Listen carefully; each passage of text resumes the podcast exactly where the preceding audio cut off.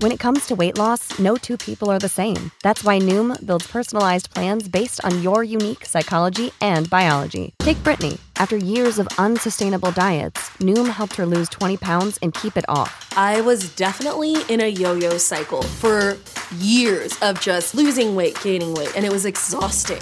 And Stephanie. She's a former D1 athlete who knew she couldn't outtrain her diet, and she lost 38 pounds. My relationship to food before Noom was never consistent. And Evan, he can't stand salads, but he still lost 50 pounds with Noom. I never really was a salad guy. That's just not who I am. Even through the pickiness, Noom taught me that building better habits builds a healthier lifestyle. I'm not doing this to get to a number, I'm doing this to feel better. Get your personalized plan today at Noom.com. Real Noom users compensated to provide their story. In four weeks, the typical Noom user can expect to lose one to two pounds per week. Individual results may vary. Yo sé que ha pasado por tu mente la siguiente pregunta. ¿Por qué no puedo lograr esto o aquello? ¿Qué me está impidiendo lograr lo que quiero de la vida? Puede que pienses que sean tus amigos, tu familia o incluso sientes que el éxito va a cambiarte tanto que ni siquiera te reconocerías. Quizás sientes que has fracasado tanto en tu vida que ya es momento de empezar a resignarte y aceptar a que las cosas son como son.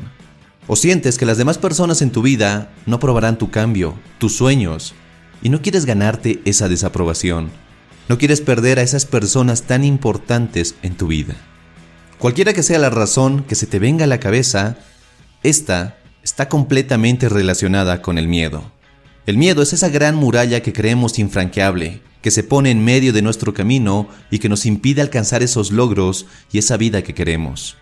Miedo al fracaso, miedo al éxito, miedo al rechazo, miedo a ser juzgados, miedo a quedar solos, miedo a lo desconocido, miedo a no ser amados, miedo a ser vulnerables.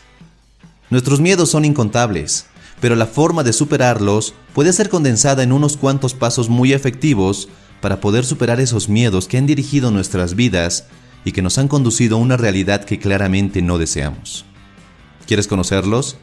Entonces, ponte cómodo y empecemos.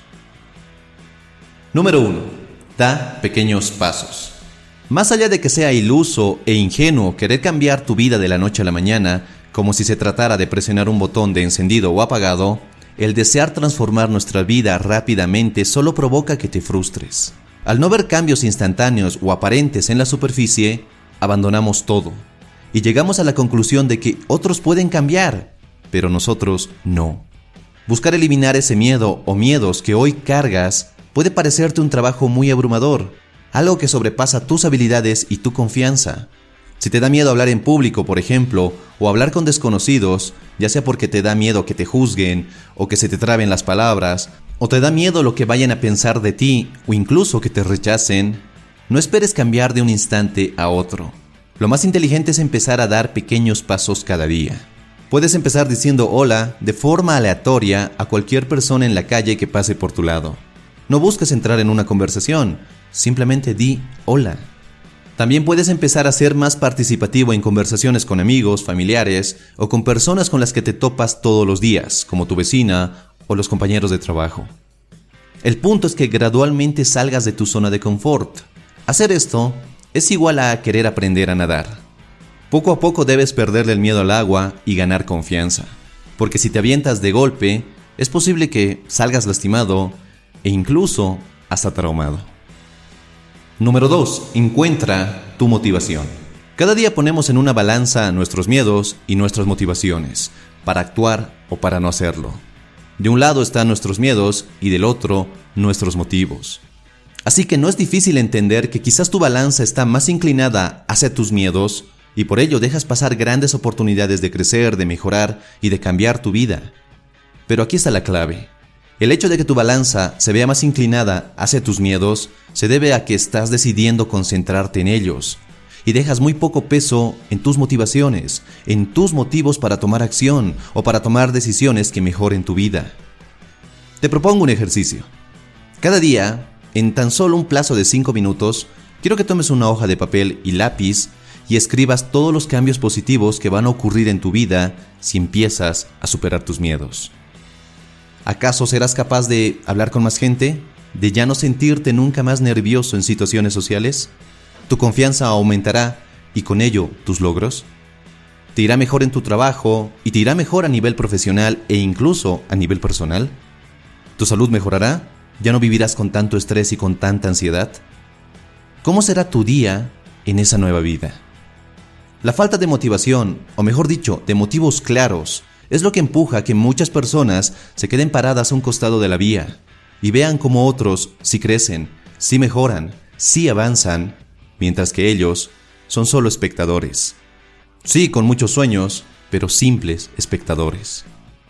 Haz este ejercicio y te aseguro que empezarás el día con la motivación por los cielos. Número 3. Comprende que en el rechazo o fracaso hay una oportunidad.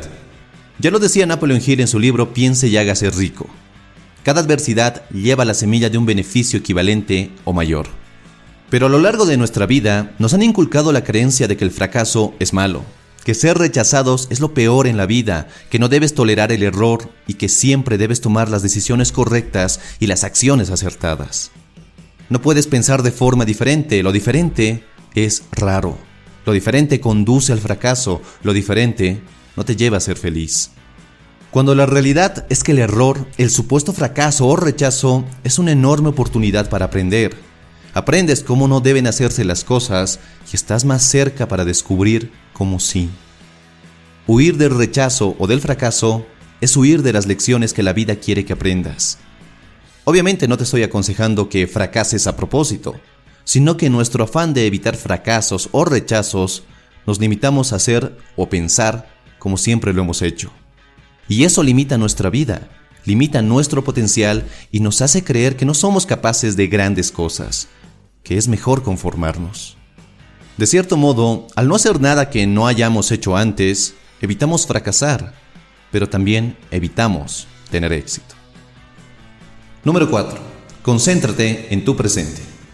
Nuestros miedos se alimentan de dos fuentes. Algo sucedió en tu pasado y no quieres que se repita y por eso evitas ciertas cosas. Evitas tomar ciertas responsabilidades u oportunidades y siempre juegas a lo seguro.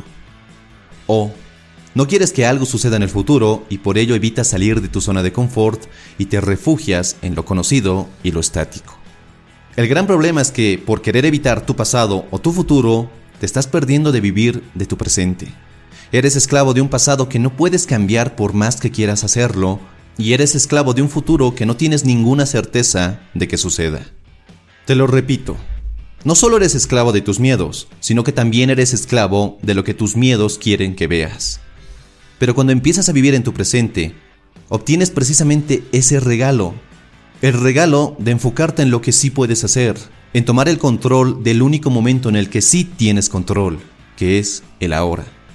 Y con ese control en tus manos, puedes tomar mejores decisiones, mejores acciones, y todo ello enfocado en lograr esa vida que quieres.